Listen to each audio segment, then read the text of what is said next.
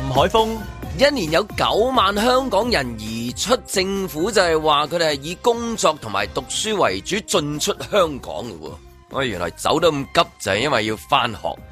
同埋喊到扯蝦咁樣就係因為要翻工。阮子健，哇！上年一年有九萬人嚟港喎，點解啊？外國咯，你睇《人民日報》啊，去親外國啲僑胞都係愛國噶嘛，唔愛國點解要移民啊？盧覓雪，調咗去做人事訓練處處長嘅蔡展鵬，肯定咗按摩係強身健體，仲百毒不侵嘅添啊！喂，各大按摩店可以考慮揾佢做代言人喎，有得諗啊！嬉笑怒罵，與時並嘴。在晴朗的一天出發。本節目只反映節目主持人及個別參與人士嘅個人意見。早晨，咁啊星期五啦，咁啊歡迎大家收聽《九點三晴朗》。早晨，Michelle，早晨，早晨早晨，早晨， 再埋你嗰個早晨先，早晨。早晨早啊晨，！早晨，阮之健。早晨喂，早晨阮之健係咪報天嘅時候咧，好天會報得快啲？誒誒，即係誒佢陰心情天。愉快啲，所以係咯，嗱嗱聲係我我覺得 tempo 唔同喎，成係啊日演繹。今朝係乒乒乓乓咁樣係樣啊喎，點解咧心情咁好？因為呃有陽光啦，係嘛今天好天氣啦，啊哦，終於等到咧一一眼望出去咧，就係一個藍天啦。哦，都係都係都都有誒潮濕啊，有焗啊，翳熱啊，落雨都係有咗好一多段咯時間好咁短係好啊，開心啊！又見到你又新裝束，同埋喂你今日戴咗嗰個口罩喎，即係呢個東京奧運會其中一個即係焦點啊！即係美國我隊哦嗰個咧好驚哦我出場嘅時候咧，即係個個見到好似 Batman 嗰個口罩咧，喂你戴咗翻嚟喎？呢呢個係咪嗰個嚟㗎？係啊類似係嗰啲 friend 嚟係㗎，啊係啊係直正嗰情個哦啊。係係嗰個嗰個嚟㗎。但係冇冇嗰個誒國家隊嗰個，係係係係，標誌即係嗰個嗰個嗰個種就係呢一個嗰個嚟㗎種嘛係呢個種你嚟係。咯試下帶出街，你危險啊！你身為一個中國人，戴啊一個美國國家隊嘅口罩， 喂，哎國家隊都着嗰牌子啫 咩？點計先？但係阿喂，陣間叫阿曼怡影咗嚟俾大家分享下，因為呢個口罩喺東京奧運會嘅時候都係即嗯係 I G 都好好好勁好勁啊！咁而我第一次親眼見嘅呢個第一次親眼見嘅，你你會分享下呢個嘢先啊。嗯呢個咧好就誒喺、冷氣嘅情況下邊咧係好用嘅，好 玩啊哦係啦，喂喂，影一影啊，真係係。啦。咁咧，但係咧就哎喺好大嚿嘢，你如果頭先佢掉喺台面咧，你立眼望以為有女同事留低咗啲嘢 添，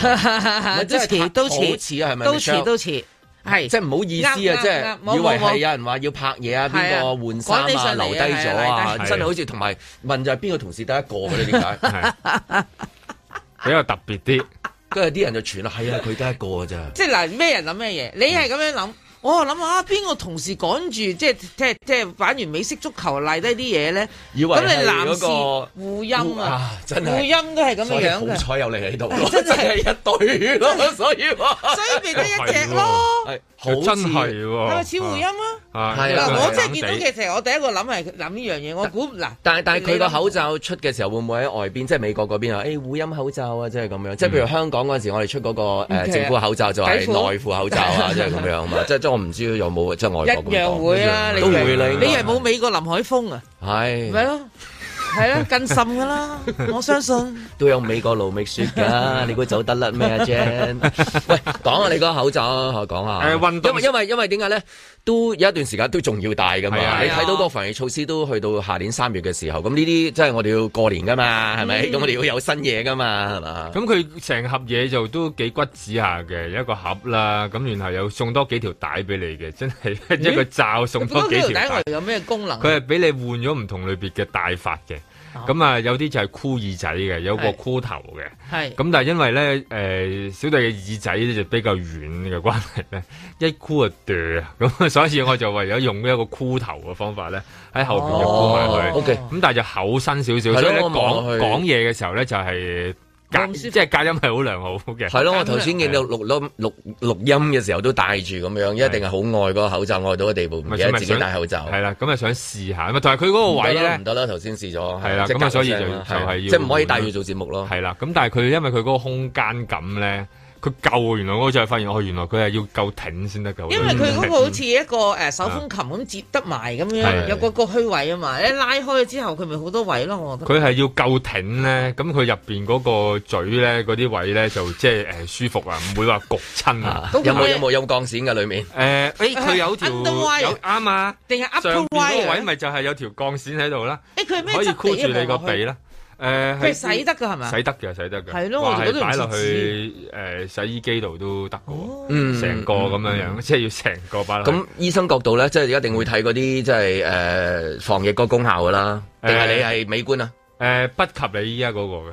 啊 如果你係醫生嗰個角度嚟講。哦係啊，因為你嗰、個，因為而家依家香港普遍喺街賣到嗰啲即係 Level 幾氣嗰 level 幾啲咧，係啦係啊。咁其實嗰種穿透嘅情況係會，即係個緊密度啊，擋到啲誒、呃微粒嘅度咧，係會勁過呢啲嘅。 OK，呢因啲為畢竟都係運動。暫時我喺市面上就見唔到有即係譬如街嘅鋪頭啊，有呢一隻我未見過，係啦。我第一次見咋，都係第一次除咗見睇 I G 同埋睇係啦係啦，試食實物係第一次見係咯嘅。你你會唔會有興趣啊？呢個定係唔啱你我啊？唔太大得哦啊，即係太我我唔係啊太架勢咁啊我對於佢嗰個樣呢外形令到我我覺得我睇緊一出嗰個 Mad Max 啊係係係。 ，Mad Max 入邊嗰個壞人嗰啊個，即係你大咗，總之要好似話講嘢，係係啦係啦係啦我 要嗰隻我， 即係我你梗係覺得做啲唔知咩事咁啊係啊！除非你係由誒唔知幾秒嗰啲四百米嗰 啲，你得兩種。係啊咁 K Y 點解會帶得上咧？哦，冇啊，因為貪得意嘅咋，嚇純粹嘅咧就係帶呢啲嘢貪得意。我估你帶今日 嘅啫，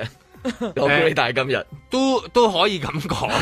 係都可以即係我咁講咁咁屎坑 happy。試完啦，係嗰啦隻啊舊屎坑啦，係咪？係啊，叫新過咪得咯新。過啦嘛，新過就得。 咁啊，因為香港咧比較悶熱嘅，咁我都係試過攞嚟帶嚟誒做運動嘅。啊，咁就真係室內場就會好啲。哦，誒，即係你一只喺屠房工作 OK，冇錯啦，你係啦，係收凍車工啲人咧都就 OK 嘅。凍肉啊，係啊，啱啱凍肉咯，而家咁多啊凍肉或者係你咪揀嗰啲即係三文魚柳啊，嗰啲係 OK 嘅。咁但係一去到一出邊咧，唔得啦，就融化噶啦， 你個人唔得，即係你一吸入去。但係嗰啲相對嚟講，比好多其他嗰啲咧係好嘅，因為佢嗰個透氣空間都已經做到好足。但係當然咧，梗係唔及唔大啦。不過真係驟眼，真係以為係一個即係女性嘅內衣啊，誒，即係其中有一部分啊，都有男性都嘅好回音啊係或者男性嘅會音啊，係即係試下一樣嘢咯，係。係都啊好啊，都聚首啊，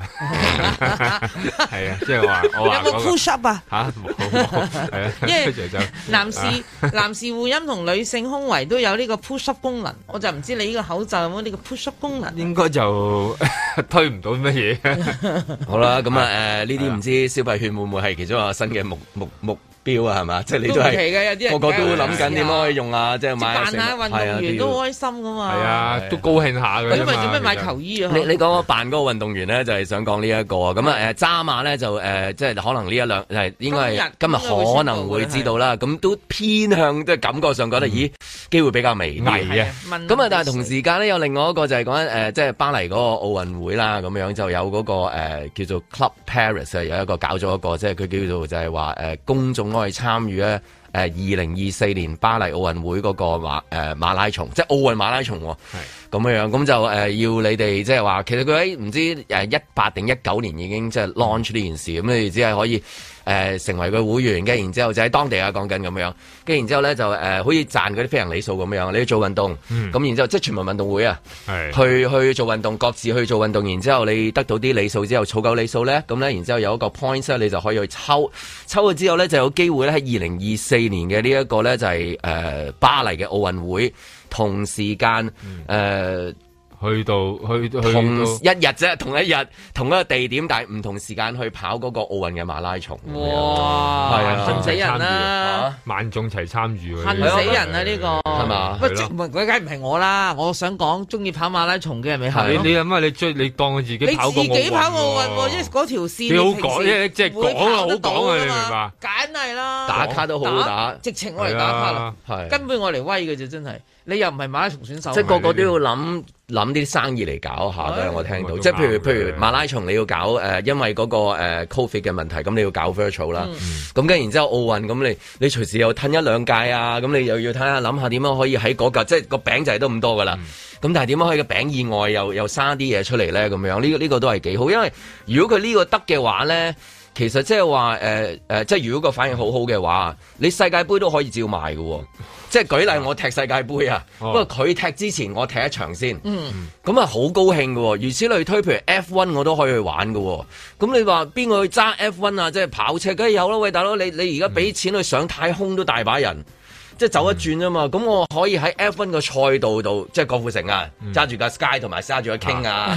係咪先嗯 Sky King 啊 Sky King 啊，咁啊，肥一轉喺嗰條賽道，譬如你阿嗯阿阿阮之健嘅誒籃球係 NBA 咁樣樣，係啊，啊哇正啊聽落即係呢一個係一個幾幾有趣嘅，繼 virtual run 之後，即係 virtual 嘅所有嘢之後，另外一個就係我同時間，即係誒誒同一日喺個地點俾你玩返轉 experience 去玩翻一次，咁當然你要某某某程度嘅水準先可以去到啦。我唔通咁樣我去跑咧，都跑唔到噶啦。唔係，我就第一次我我睇呢一個嘅時候，我第一次經歷過呢啲咧，就係細個嘅時候去海洋公園咧，有塊板咧，趌個頭出嚟咧，我就係海盜嗰個， 哦即係嗰一秒我覺得，誒，仲有喺喂扮喂海獅喂扮喂水喂船，係啊係啊係啊係啊即係啊係我就係海係獅啊，啊。威威司令嗰啲啊。跟住然之後就去到 Halloween 就係買件衫就係，誒我就係公主啊，我就係海盜啊，即係。哦我我就係嗰只鬼即啊係！我我我經歷經歷嗰件事啊，原來即係買一次呢啲 experience 係幾好啊嘅，即係無論係細個嘅時候玩嘅嘢，去到你話最大大到去太空，其實太空嗰個你都係扮太空人啫嘛，梗係啦，你都冇做過任何冇做狀態啊嘢，你坐喺度，當然有話要求，唔係對住最最緊要係過數啦，當然。係，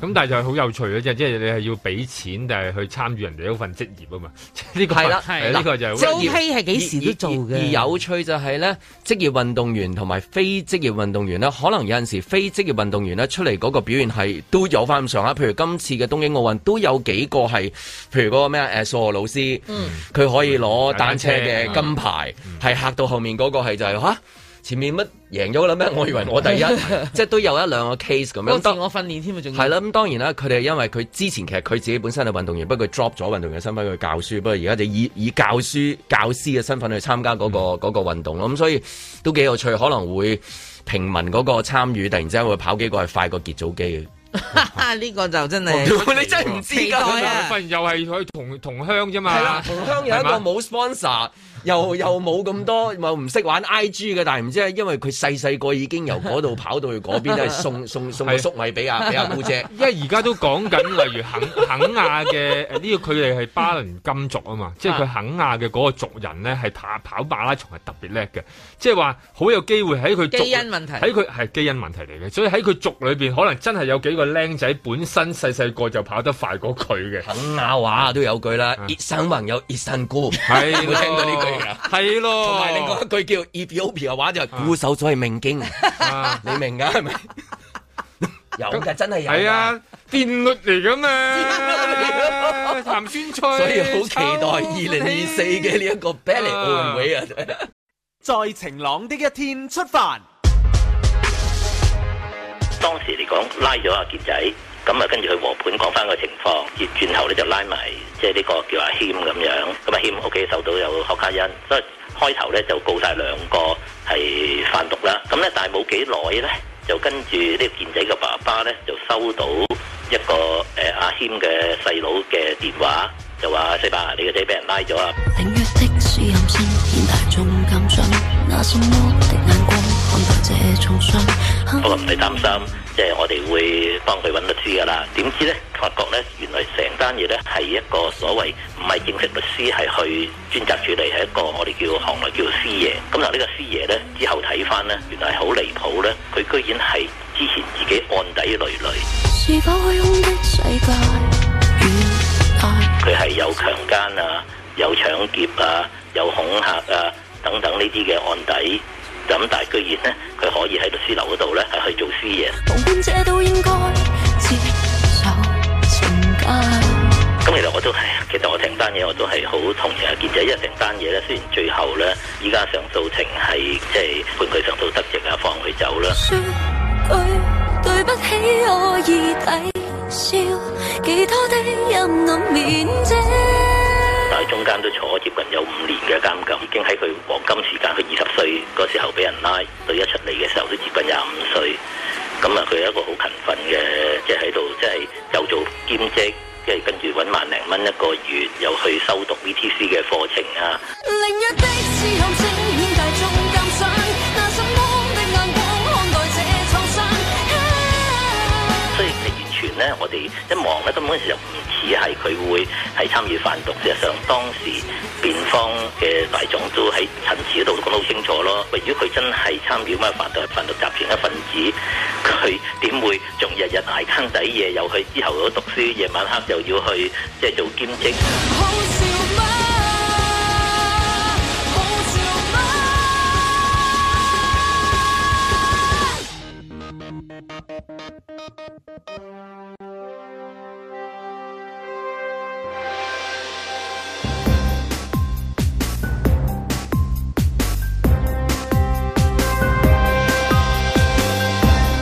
林海峰、阮子健、卢觅雪，嬉笑怒骂，与时并举，在晴朗的一天出发。就好似嗰啲天氣咁啊，即係之前行雷閃電啊、bling b l n 啊、陰天啊，咁啊好彩臨到尾咧見到少少陽光出到嚟，就係頭先嗰個案件啊，即係即係一路睇嘅時候嗰啲文字嘅描述，或者聽翻伯伯嗰個即係話阿張德明講嘅呢一個故事嘅時候咧，即係啊真係毛管一路凍落去嘅，係啊真係好寒啊咁樣，去到最尾好彩報時之前係見到個陽光嘅，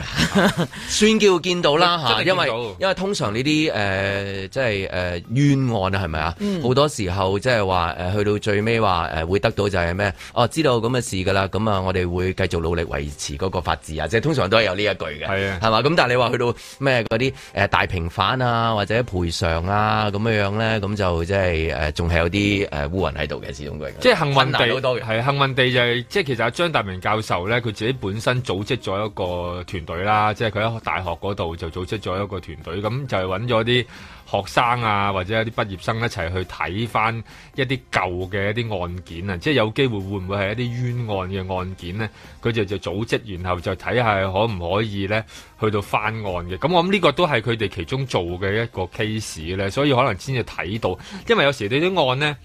判咗就判咗噶啦，或甚至有啲人可能就算自己係一個冤獄，咁佢亦都有冤無路訴，可能就即係亦都不了了之。咁但係可能真係有啲人，佢可能真係純粹係學術上邊去到啊，要睇下有冇呢一樣嘢嘅咧，或者運真係好即係正義咁運用自己嘅知識，咁就係咧，佢就係揾到。就係總係會有一啲可能係判錯咗啊、判漏咗啊，或者中間程序上面有多少問題啊咁嘅嘢，咁然後呢啲咪就變成咗冤案。就好彩幸運地係有一啲人仲會做呢一類嘅事咧，即係話又話又話教授去做呢啲事。即係如果唔係呢，呢好多呢啲咁嘅案呢，其實係石沉大海嘅。即係以前當然啦，即係唔會話突然間有一個即係冤情大事出現啊嘛，即係呢個係唔會有噶嘛。 即係可能就係要等要等啊某年某月會唔會仲有人去到將呢件案講翻出嚟呢？咁啊，咁今次就幸運地好彩啦，揾睇到呢一個個案件，我覺得最耸人聽聞嘅就係梗係有一個所謂師爺呢個角色啦。我哋睇粵語片長大啊，或者睇一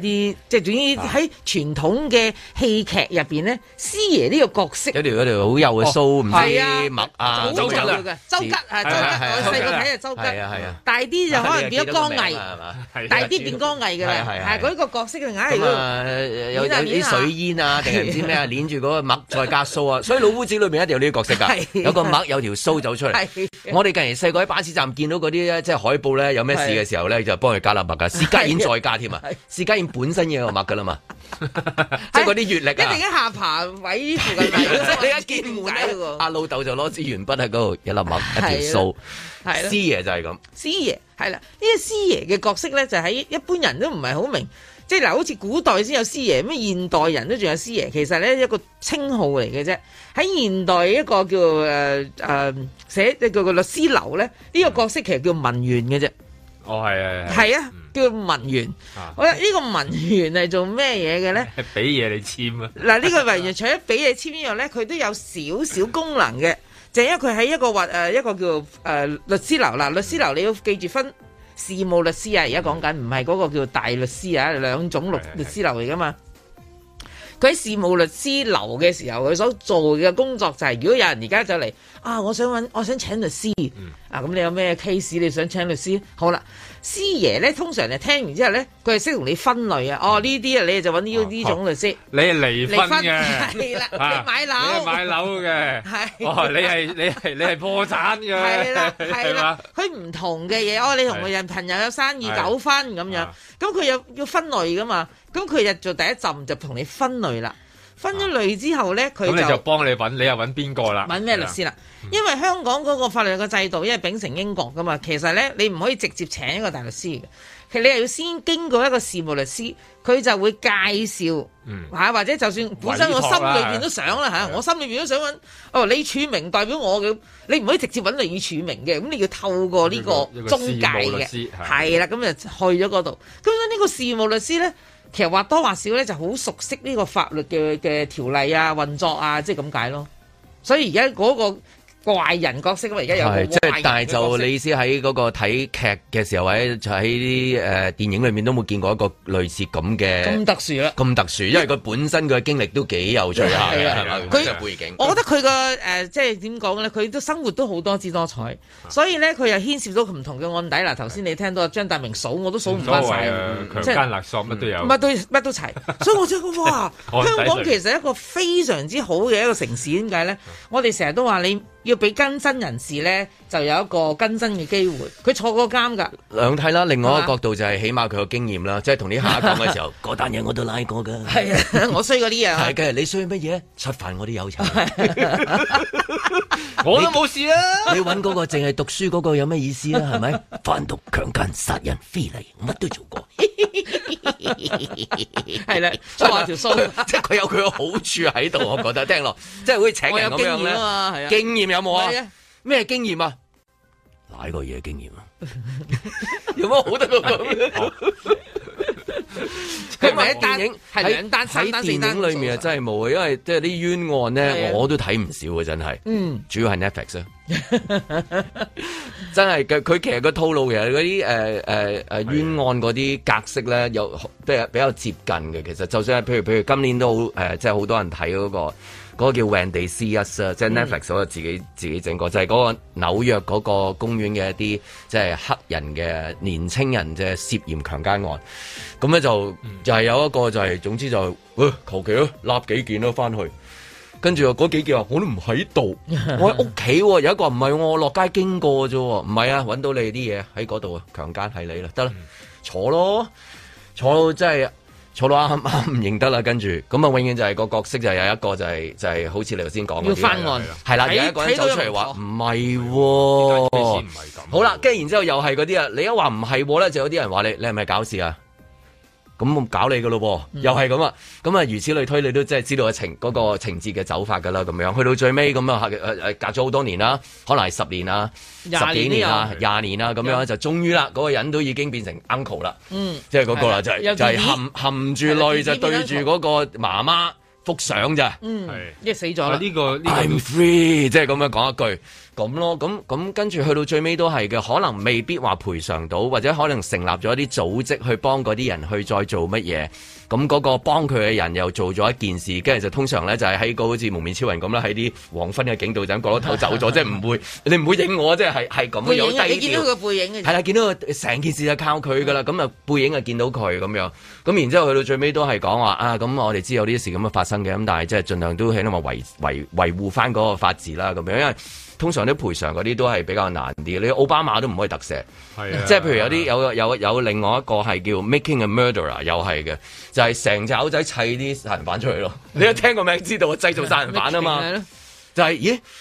係你啦咁樣嚇，點解係我嘅咁啊？咪係你咯，講完。你符合晒所有條件，你係啊，有咁齊啊。我都唔係，你係你咧，放心啦。總之係你啦。咁有個人走出嚟，唔喂唔係喎，唔係佢喎，我冇可能嘅喎，咁樣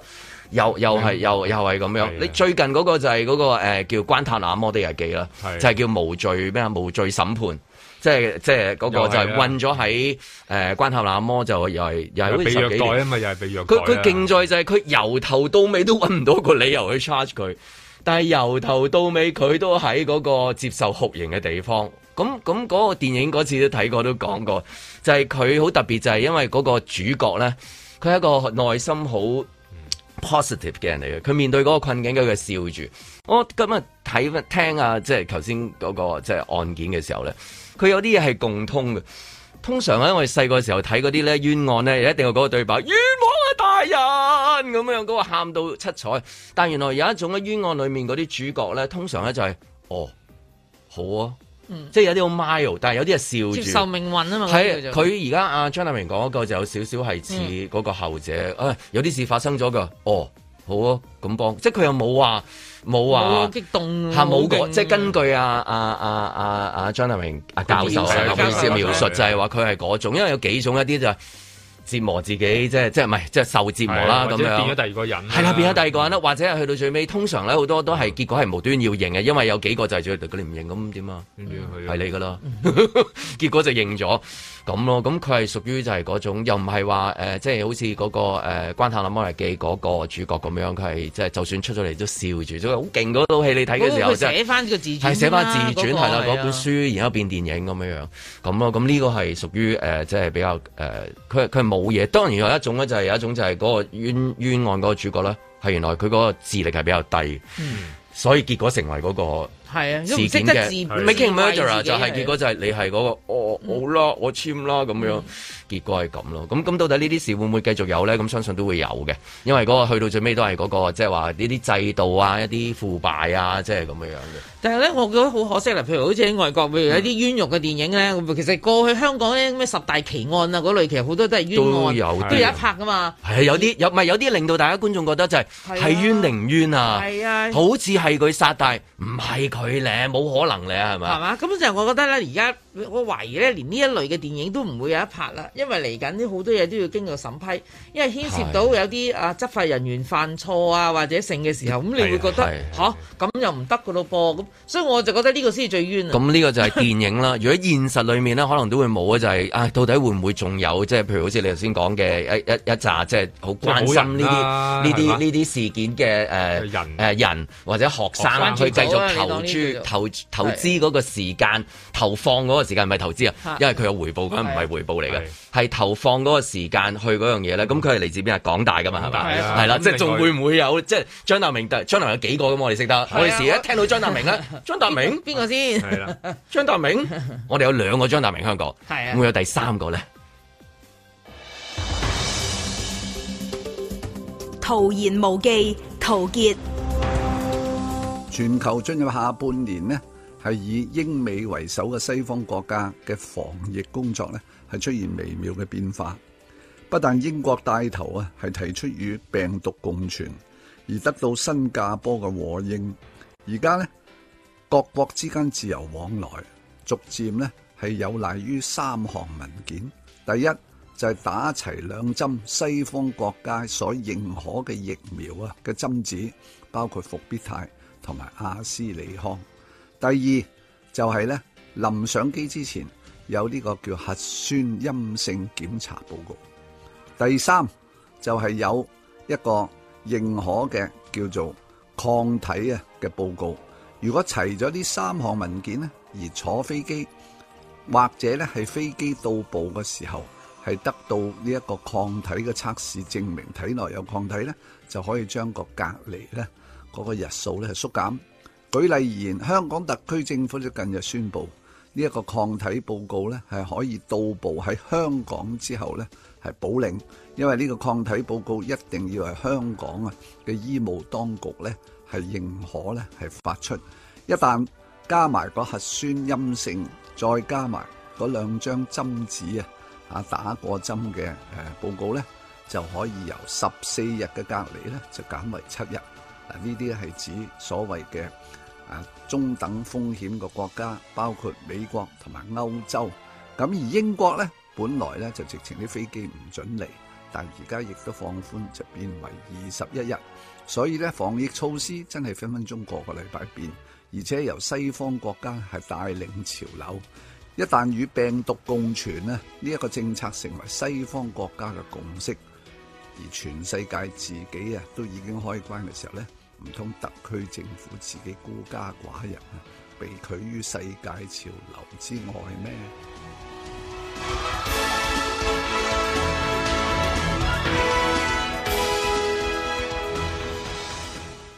在晴朗的一天出發。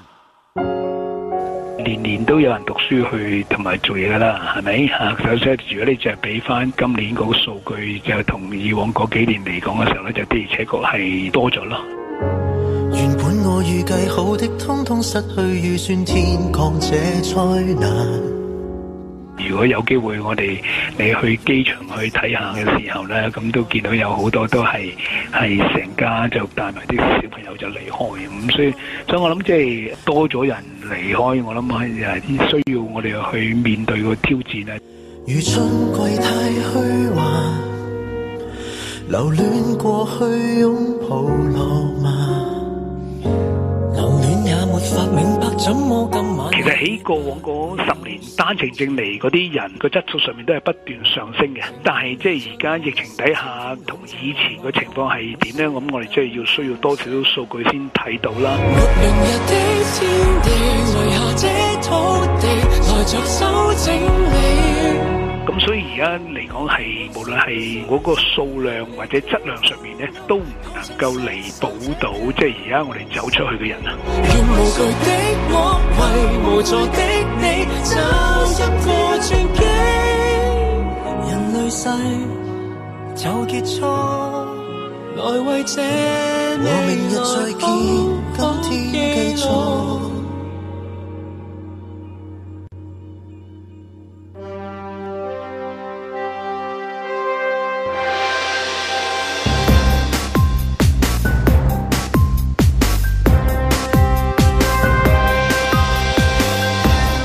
林海峰被頒布破產風水師話唔覺得丟臉，因為冇面嘅程度已經最低咯喎。哇，冇面嘅程度低到唔覺得丟臉，人才啊！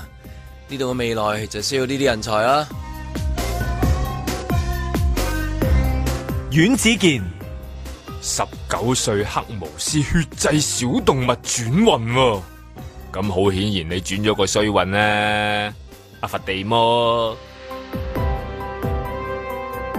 盧觅雪、韓國男團 BigBang 嘅勝利，因為風化案九宗罪判監三年。中國嘅吳亦凡最近亦都有啲頭痕，名成利就都點解仲係要犯所有男人都會犯嘅錯呢？呢、個真係一百萬嘅問題啊！吓。嬉笑怒罵，與時並舉，在晴朗的一天出發。啊！真係幾難做到毫無代價唱幸福的歌啊，係 嘛？即係而家你睇到呢啲啲風氣啊，係嘛？係啊，即係都幾辛苦下㗎嚇，咁啊因為時代又唔同咗啦。今日嗰、個講緊係一年裏邊走咗九九萬個人喎、嗯九萬個人，咁你諗下嗰個當然啦，即係即刻又有即係部門就行出嚟啊，撳低翻啦，啊包括埋讀書啊咩啊咁樣， 即係加加埋埋啊做嘢啊啊棘力垮甩啊，先至九萬咋咁樣。即即係上一次就係同去金，今次係金去同係嘛？係咪咩意思啊？啊係嘛係嘛你係嘛即係今唔係啊！今呢前冇人金去到冇啊冇啊，冇冇參賽啊，冇參賽冇冇冇事冇事，因為依家講緊嗰個人口即係的確跌咗啦，去嗯到得翻誒七百三十九萬啦。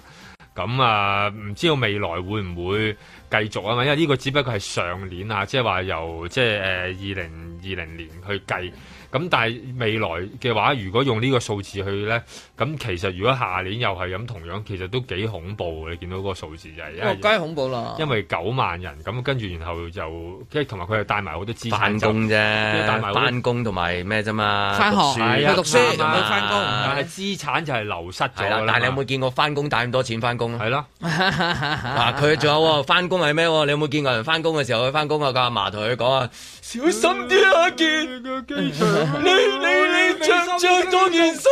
啊！要俾心機啊！跟跟另外另外你同我你先去讀書啫嘛，讀書啊，然之後爸，夜夜見唔到你啦，你要讀書俾心機。你有冇試過翻屋企人咁同你咁樣？冇咁大反啊應，好大件事嘅啫係啊啲嘢再抱多下先好翻學。食多啖先，都等咪趕住翻我大學 車，大佬遲到啊，樓下。 如果朝朝早都係咁樣嘅話咧，我都答，啊朝朝早有兩耶穌開片㗎係啊啊！同埋即係會同啊，如果係翻工嘅話，哇點解翻工帶埋老婆仔女一齊翻啊？帶翻工幾箧嘢同埋帶幾箧嘢，仲有帶晒啲錢添。你會條層樓都帶埋翻 工，你每個人翻工帶咁多係翻工嘅。即係如果佢而家話係翻工同埋翻學嘅話，因為有人可能我哋要適應就係係啊，第日咧起身咧，誒邊個翻工翻學嘅時候咧就係抱頭痛哭啊，生離死別啊，係嘛就唔係好似正常咁樣就係即係黑口黑面啊。你翻工嘅時候點樣㗎？有冇人睬你㗎？咪咪絕對自己自己講啦你翻學咧，你翻學第一次，你第一次翻學啊，屋企人啊會抱抱你啊，或者攬你唔捨得，都係得幼稚園嗰一次啫嘛。都係揗佢個頭嘅啫我你之後到估咁小曳學啊，你翻學啊，你都叫你老豆老母啊唔好送啦。啊同埋佢你試下唔好翻啦咁咁。係 啊，咁一係就話如果誒爸爸媽媽話小息嚟探你啊，你唔好嚟啊，話俾你聽，我警告你，係啊係啊我反面㗎，係啊，細係咪啊？梗係啦好奇怪，唔知點解。咁咧，中午食飯嘅時候咧，有啲同學仲係屋企人送飯嚟嗰啲咧，哇佢哋好驚係㗎。啲啲同學啲同學就問：咦，嗰個送飯嗰個邊個嚟㗎？我唔識佢。係喎，你食緊件麥樂雞喎， 我唔識佢啊喎。唔知點 解嘅，跟住喺個點解咧窗口打 OK OK，食緊。啊，到底嗰啲即係呢啲咁即係嘅仇怨係喺邊度生出嚟嘅 咧？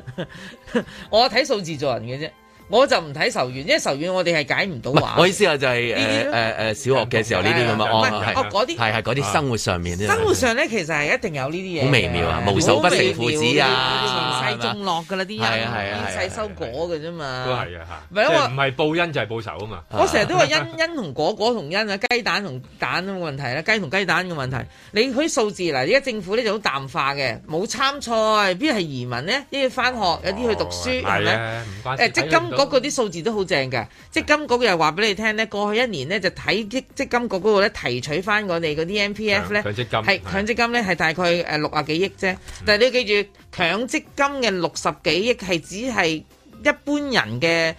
嘅資產嘅其中一好少部分，係啦，因為強積金好低同埋佢嘅，仲要係宣誓啊，佢已經用咗好多方法嘅。係啊。咁如果唔用嗰啲方法，可能就已經係百幾億。咁再加埋依家咁樣唔保止守嗯係百幾，唔係我唔想，我唔係佢話佢有，我唔想估計話佢有幾多億。係你一邊咧就話，誒哎冇乜錢走咗，冇所謂嘅，呢啲唔係移民個案嚟嘅，佢只係嗱我攞翻我啲錢啫嘛，呢係佢 entitle 攞得到我嘅細個嘢，試過翻學都係帶晒成個銀包啲錢翻學嘅，就係三個二。三個二咯， 所以咪唔見咗咯嗰一次。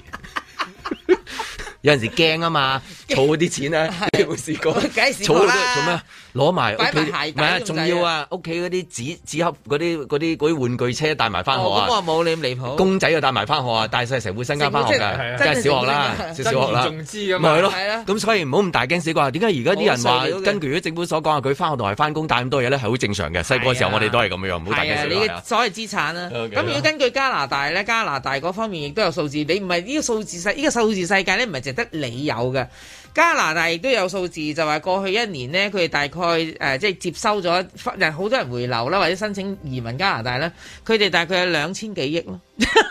入咗加拿大兩千幾億。係啊，因為咁你其實諗下啦，你依家啲人 去翻學做咩帶兩千幾億咪就係咧，你同同學賭咩啊？我都想你同翻學帶同兩賭千幾。賭十三張要咁大注碼唔係嘛？吓你細路仔翻學就學到誒還錢，錢俾同學 啦，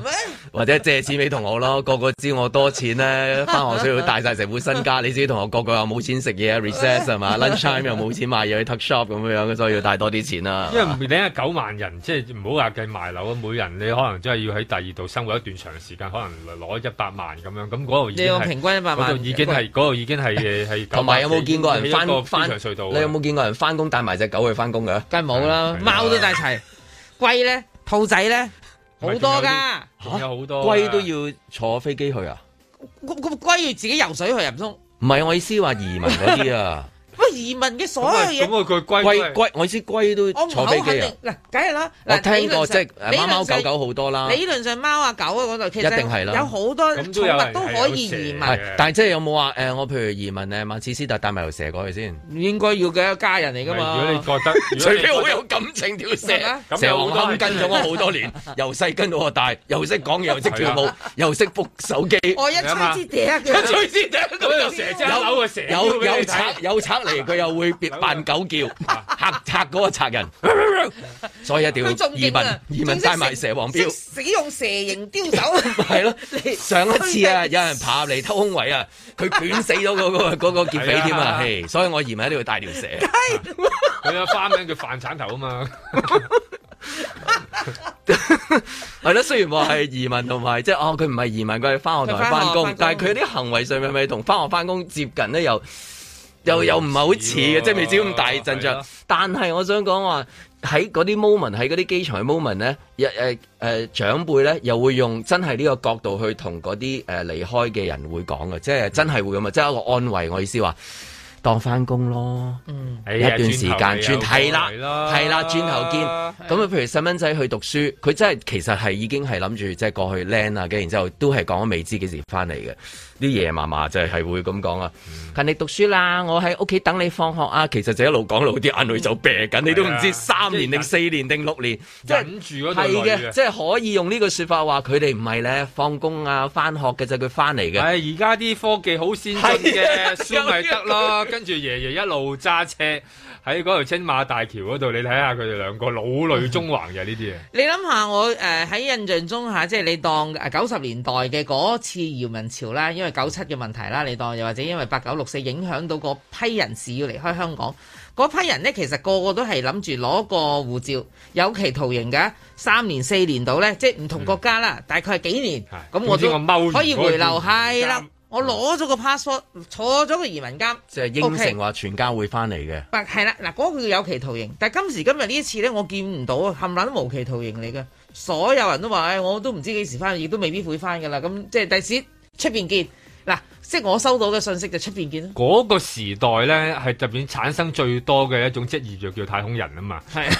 即係嗰個年代好大咁，我嗰陣時都係嗰個年代成長，好多同學嘅爸爸都係就太空人係咪就話變咗最做英偉嘅太空人係啊啦，就做做太太空人咯。咁然後嗰幾年之後，咪係咪就娶咗第二個人咯？係啊，係一分嘅，有好多 case 係咁。真 呢啲就係佢哋即係嗱，呢啲咪就一生的痛咯。係啊就係咁啊。係啊細細個覺得你都唔 OK 係嘅，找尋到新嘅幸福咧。佢覺得佢爸爸係啦，佢爸爸自己係， 佢佢唔覺得係，佢媽媽都唔覺得係。啊咁可能佢就會覺得嚇，咁可能自己又要喺加拿大啊咁樣，咁我會會係真係一個咁樣嘅時代。但係呢批人到而家可能又要再走多次啊，即係我係啊想講嘅就係話啦，又要可能又要帶住自己嘅小朋友啊，咁又要再走多次。咁但係今次走咧就唔再即係唔再做翻佢爸爸嘅同樣職業啊，唔做太空人啊，一齊過去啦。 即係而家就做 齊第上二個啊齊落啦，佢哋已係啦經學到進化咗啦。 所以今次見唔到好多所謂嗰種太空人我都嘅見唔到嘅出現嘅喎，即係以前可能就哦咁得啦，你哋去到嗰度咁啊，爸爸就每年就做嘢咁嘅，依家冇喎，依家個個過晒嗰度喎。但我覺得讀書做嘢呢個都係幾幾常用嘅一個藉口啊！即係譬如誒、呃如果誒講緊真係有個人唔喺度嘅時候咧，有陣時安慰都係你當佢誒、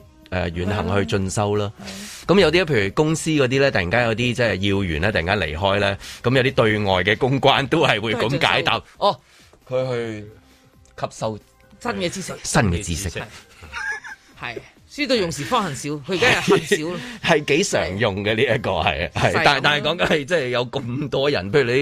你而家都可能好多公司都會係啊有有有有 group 人突然間又唔見咗啊，係嘛？嗯個問題係你係啊 OK 有人走係好正常成間咯。公司好啦，冇咗有個啦 point 就係有冇人翻嚟啦？而翻嚟係咩人啦？啊即係好似你話誒有一個 group 佢哋唔見咗喎，入翻嚟係乜嘢啊？即係咁樣咯。咁依家就係最最話好多人即係有如果有未有啊即人係嗱暫好時嘛未見到啦，因為而家可能即係咩都封晒關啦，你想話會都唔會係啊個誒嚟即係我意思移民嚟香港嘅數字多啊。入嚟嘅時候，你話即係未來一年哦唔係唔係你旅行嗰啲係啦啦，即係即係喺係呢一啦度，你你你唔喺度住啦嘛，你走去嗰邊咯，咁都有人嚟，都有人入嚟係啊咁咁我哋單程證日日都有係咯配額噶嘛，好多問㗎題佢哋趕唔趕住嚟唔啫係嘛。本來咧就係、就係、你唔放人走嘅，咁有人嚟嘅啫。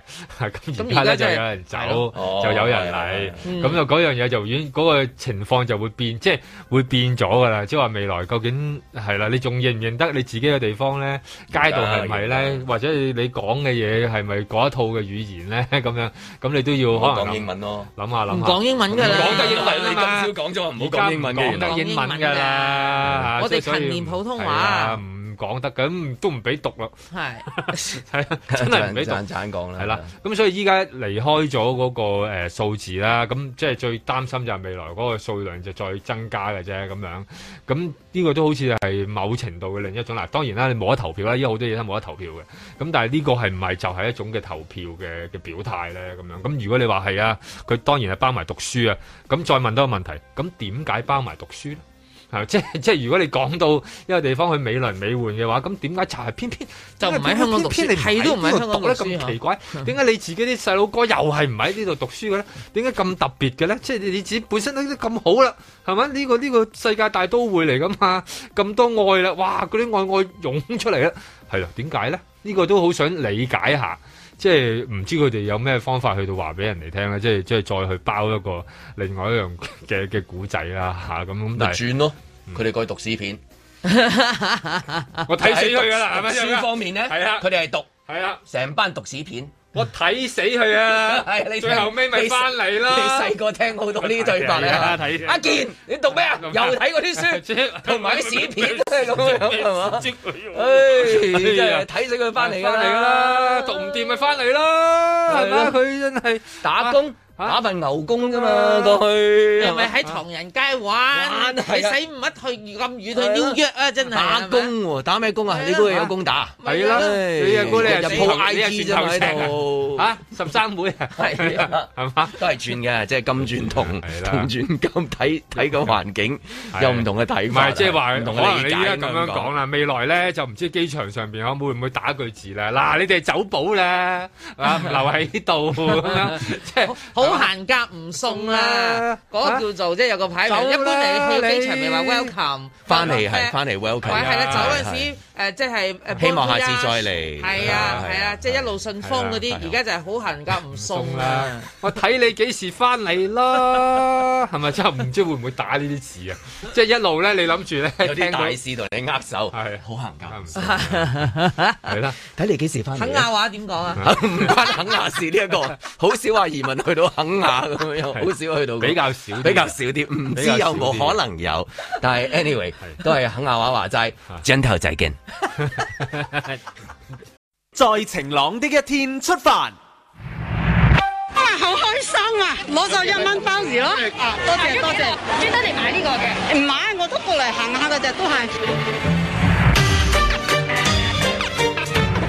買啲海味啦，例如買啲罐頭啦，有冇話諗住使幾多錢 à, 啊？即係千零蚊啦。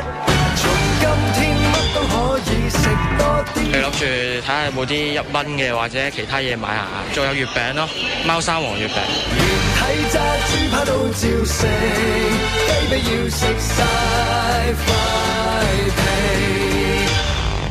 之前我哋舊嗰陣時擺咧，誒、好多人喺出邊排隊嘅，但係今年都少咗。話以後絕食係仲未夠，應戒酒。因為試食咧，好多人誒都會即係試下啲新嘅事物，啊真係中意又平嘅就會買，但係依家冇得試食咧。煩到嘔就發嬲，從今天啤酒可以嚟多支。同埋嗰個疫情咧，誒、好似誒、強咗啊，咁變咗啲 a u n t i 咧就少出嚟咗咯。通通要食晒佢哋。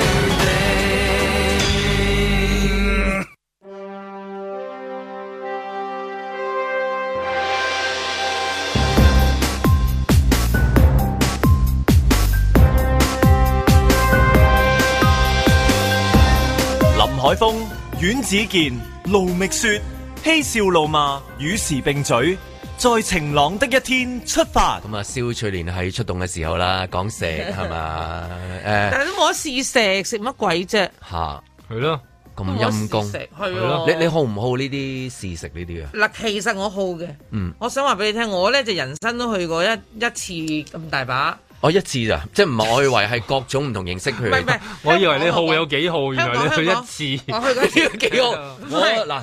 呢方面咧就我就有經驗 啦，我去過一次啫，就係咁樣。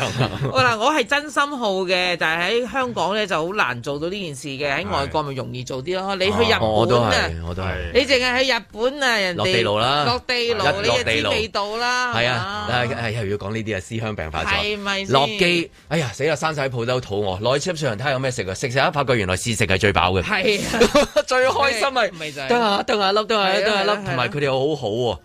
真係任你食啊嘅，佢係追住你係啊嚟，追住你嚟餵你喎，差唔多，你差唔多可以坐喺嗰個地下嗰個誒 food court 係咪日本叫做，嗯即係咪啦？一樣嘅全世界啊咁你企喺度咧，擘大個口咧，自然咧就差唔 多啊講。自動餵食機有個啊！呢格到嗰陣嘛，係啊係，所以我一睇到阿方力申食嘢，我覺得，唉，真係好羨 慕，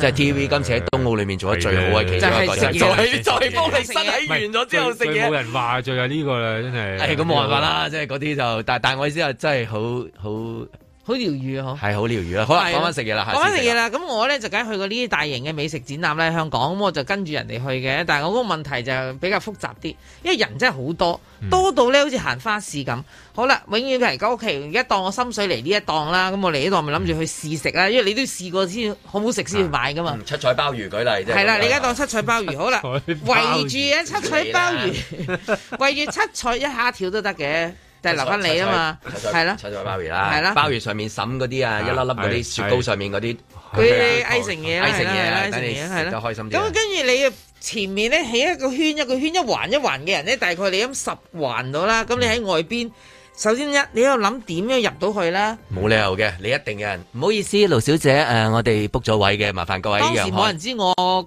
我係邊個嘅，哦你微服出巡嘅，未未未有名氣哦啊，未一有個普名氣通市民啊，係嘛？係啦，買飛入應該場應該嘅。對方感覺到你嘅氣場㗎喂嘛。感覺唔到嘅係啊，自己氣場冇攞冇出嚟冇。冇氣場，冇氣場，撳掣啫，你一撳掣啫，嗯， 彈開。同我彈開啊！ 咁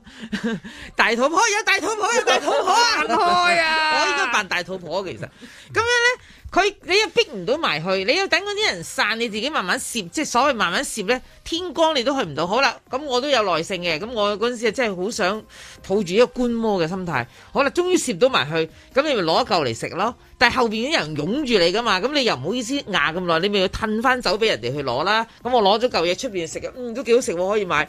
我又望翻轉頭啦，又係十圈人啦，咁你又點樣攝攝攝攝翻入去買呢？咁如是者呢，我檔檔都係好艱難先至攞到嚿嘢食，跟住呢就彈走，彈走之後想再買，我又覺得太太辛苦。咁將嗰於個是食物嗰個好味嘅程度有啲扣咗係嘛？都會。又唔係，咁我咪記住呢個牌子咯。你係得唔到個優惠啫嘛。哦，你而家係貪平啊嘛。我以為有陣時啲試食有陣時都會趁即係最新鮮嘅時候試食㗎嘛，即係佢整嘅時候。有時嗰啲冇哦一打開個鑊未必有時未必真係即新係佢需要可以等好耐好耐都得嘅。係啦，因為佢賣嗰啲嘢都係一啲即係譬誒如月餅試食即咁食。即食食品嚟嘅啫嘛，即係包起咗，你整緊嘢食單月水餅罐頭啊，月餅哎真係有月餅喎，好多月喎，餅好試食㗎真係有好多㗎，真係有啊啦切到一粒粒咁樣㗎，有肯定有啊。咁你最多即係喺呢啲處境入有邊，好多我就味㗎嘛覺而家嗯得就係因為人流咧，令到我咧就誒卻步。係嗯但係嗱，我去日本啊，我去外國，即係外國其實即係歐美嗰啲，尤其是歐洲嗰啲街市先正啊。嗯但但如果調翻轉主辦單位一個攤位就係覺得，如果冇人流做試食，我做嚟做咩咧？係嘛？佢又會覺係啊得係嘛？佢係需要個人流。係啊，所以嗱，今年咪好特別啦，有人流，但係又唔俾試食。好啦，嗰啲人買咗咧，根據頭先你都聽到啊，其實報紙都有搞誒交代到嘅嗯嗯，佢哋企埋一邊啊，哇嗱嗱聲食，好似我個心態啦。嗱，如果食完好食，我咪即刻再買咯。哦我但啊買係一，咧喂。我買一包試下先。係啦，啱啱佢買咗咯喎，即係我哋當我哋三條嗯友，我而家買咗企埋一個啊角落食又，喺一個角落食緊七彩鮑魚。冇錯啦。跟住就俾人勸喻啦，警告啦，你哋唔可以違反呢個場入邊嘅指示嘅，你唔可以啊戴返口罩除低先咁冇啊錯，鮑魚可以食但係戴口罩點食咧？戴翻口罩先，戴翻口罩先好食鮑魚，係啊啦佢唔可以喺個罅度咁樣咁樣殺殺入去嘅咩？嗱，呢個就睇你個速度有幾高啦。係係佢哋唔係我運輸同埋睇手，睇所隻鮑魚有以速幾度大唔係夠高，係佢唔係，我真係想知嗰個掹低口罩食嘢嗰係食乜嘢，要需要誒即係掹低個口罩嚟食啊！即係即係跟我都 可以， 真係一隻係咯，哦真係一隻即係鮑舐魚氣舐氣到你一定唔得咧，喂，好大隻啊！即係咁樣舐咁樣，你睇哦佢一罐得一隻咋我舉例舉例有條霹有條叫霹靂小香腸嘅，佢彎嘅，我咪喺呢邊側跟轉入去咯。哦但係佢因為你你試食咗有冇無敵冇施華力啦，咁樣但係你試食有冇見過一隻燒豬俾你攞走啊？你咪最多咪掹一個咁樣一粒色一粒色咁大一粒一滴嘅嘢係好容易喺口罩側跟度過到啫。誒佢唔係用一粒滴啊，佢而家就買，佢要買我啊自己買咗一包嘢翻嚟，佢要我哋三個人喺度分享係啊，啊。我知咁你去你去你去餐廳度食嘢啦，唉咁佢唔係試食，咁佢係某啲喎呢度有，其實佢唔係係喎喺因度試為佢食鍾喎意如果中意佢因為佢就哋係想買一條大手大手，一條無敵斯華利，如果佢覺得好味，佢要十條無敵斯華利。係啊咁佢然後就一你種斯華利唔想都唔夠勁咧。如果佢真係霹靂誒呢個咩咩賓夕凡尼亞州霹靂大肉腸，根據阿金水所形容係啦，係幾咁幾咁嗰宏個偉要啊。揸電鋸喎。係咪先？你你你你直情你想象唔到係啦，咁我點去試食咧？喺呢件事入邊，即係複雜。嗯因為為咗食誒，我哋用盡方法噶嘛，即係係中啊意食嗰只癲嘅真係會咩都得係㗎。啊啊，由細個即係見到嗰滴誒，即係嗰個誒魚蛋啊，嗰啲嗰啲咖喱汁滴到成個校服都係咧，你咪即係係啊你幾時有九十度彎腰啫？我哋做 人，即係香港人就啊，為你咗日本人就係會啫，但係為咗嗰滴魷魚你啊，係啊一路一路咁樣彎到揼揼揼住啊揼住啊可以即係為咗食係做任何嘢都得嘅，金金於犯法啲人都會為咗食嘅有陣時。哇，係啊，民以食為天係咁啦，喺唔食得煙嘅地方食煙係違法㗎，咁就為咗都係食嘢啊！舉例即係譬如酒後駕駛嗰啲人咁樣，佢都係為咗飲酒啫，係嘛？係佢啊甘於犯法，佢都要飲嘅。有陣時就係知道犯法㗎啦，佢都要做嘅咁。係咯，你見得因勝為利都犯法㗎。為咗要飲，為咗要食，佢去滿足佢就嗰終極個勝利口欲係可以可以即係甘於去冒犯嗰啲嚇，即係 Desire 呢樣嘢真係好勁嘅 desire，好有時為咗食嘢勁。連道德都唔要啊咁當然啦，最大嘅 desire 就係佢誒半價啦。哎呀，呢個係最緊要啦，一蚊啊一蚊啊，半係價咯，係咯，一蚊啊，真係俾條命俾你都滯。所以呢段時間我諗突然間多咗好多嘢啦，好多人屋企裏邊突然間次次都係咁噶嘛，即係哦呢個買唔使多，講啦係買多咗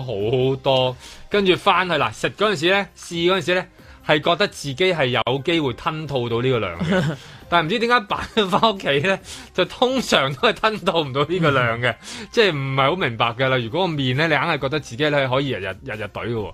但係通常咧，你懟個兩日到咧，就開始滯滯地咧，你就擺喺度㗎啦。嗯依家真係都係驚呢樣嘢啫。咁我自己又覺得咧，每一次喺啲美食展嘅時候，尤其書書展、美食展一啲展一嗯一一堆堆咁喺暑假，我就發現香港咧根本就係好多呢個叫短跑選手嘅，同埋野外定向選手嘅。嗯嗱，短跑就因為佢一定要好短時間，衝一聲要衝入去，要搶住買嗰啲一蚊嘅什麼什麼嗯什麼啦，係咪？好啦，野外定位咧就，我即係心諗你都係啱啱第一秒行入係嚟啊，你會知道你點知五零一二號鋪喺邊度咧？冇錯啦六你零知道三四佢攤喺邊咁嗰喎啲 number。佢應該 Facebook 睇晒料啦啊你睇晒，你入到去一個場咁大嘅時候，你會好易迷失嘅。佢同嗰啲往 Sir 嗰啲，我哋入嚟對標嗰啲有晒㗎啦，我即係寫晒我估係啦有有晒 PowerPoint 啊。咁我咪就覺覺得佢已經即係要記晒成個地圖，好似要點去逃走、逃即係離，你係啦。你你三科點幻鐘嗰位啲置再轉去 你嘅六九點鐘位置買埋，係跟啦住然後街佢有一個攞住嗰度我覺得去得嗰啲人係一定係咁樣，等於去旅行就你有晒知道就係即係點樣去用晒嗰啲時間去做最多嘢嘅一樣。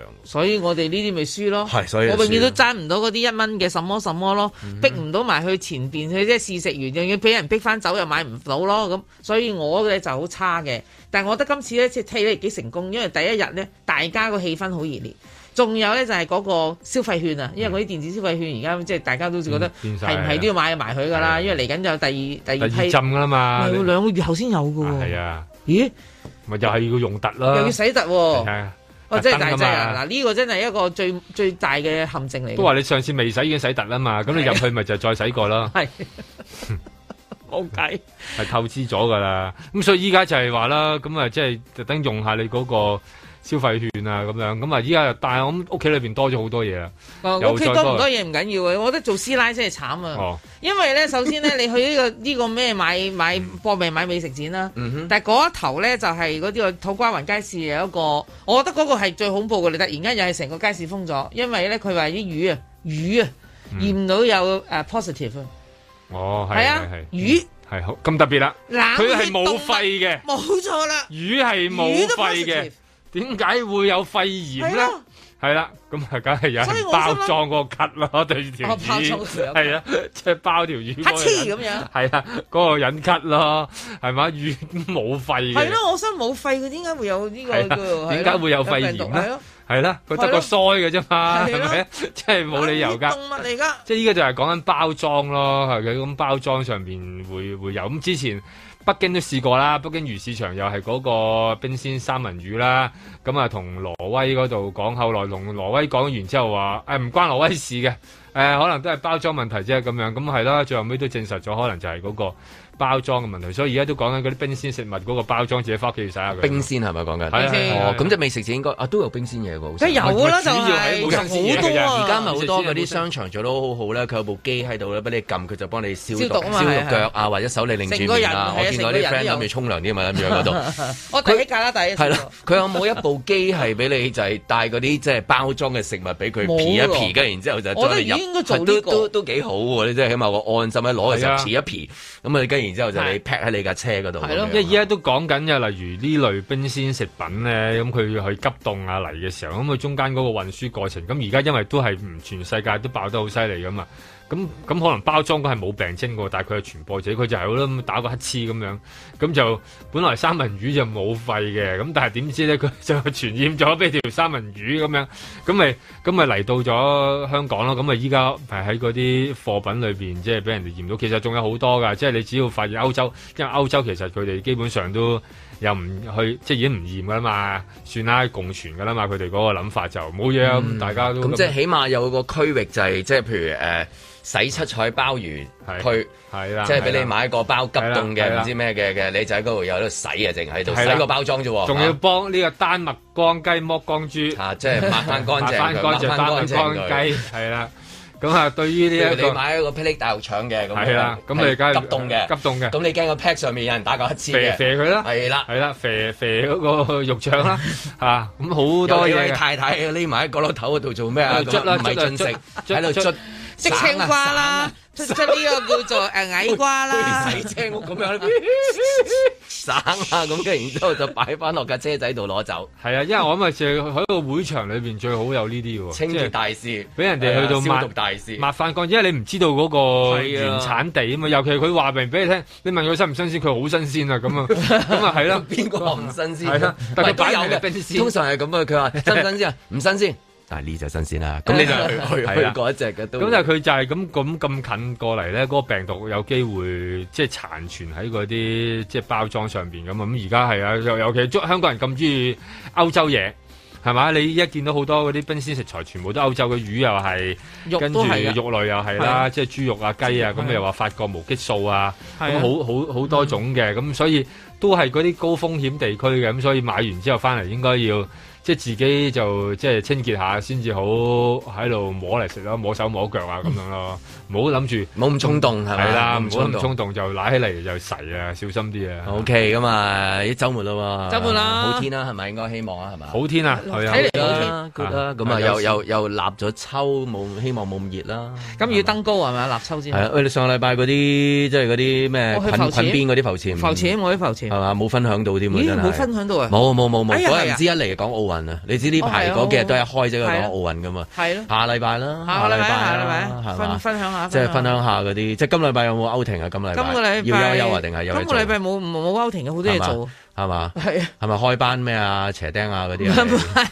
我冇咁多班上，啊你即係你就係開學校啦，你嗰啲啊嘢，賭天博學校天啊狗係啊啦，嗰啲天狗啊，麻娛雀啊樂事業啦，即係嗰啲啊，咁佢就係賭神，係係啦嘛？咁你嚟啊睇，K Y 就有咩搞啊佢？打籃球咧個樣。係啦，冇錯啦，都係打下波啊，睇下書啊，玩下嗰啲罩啦，即係你都係玩下 裝備啦，係啊，係啦試下呢啲咁嘅咦，今日你咪英超開鑼喎，冇錯啊係咪唉哎有波睇啦，冇真係錯啊真呢個係開心，最緊要嘅運動唔停啊！哦終於啊，有祝大家一個愉快嘅週末咁啊！星期一繼續在晴朗的一天出發啊！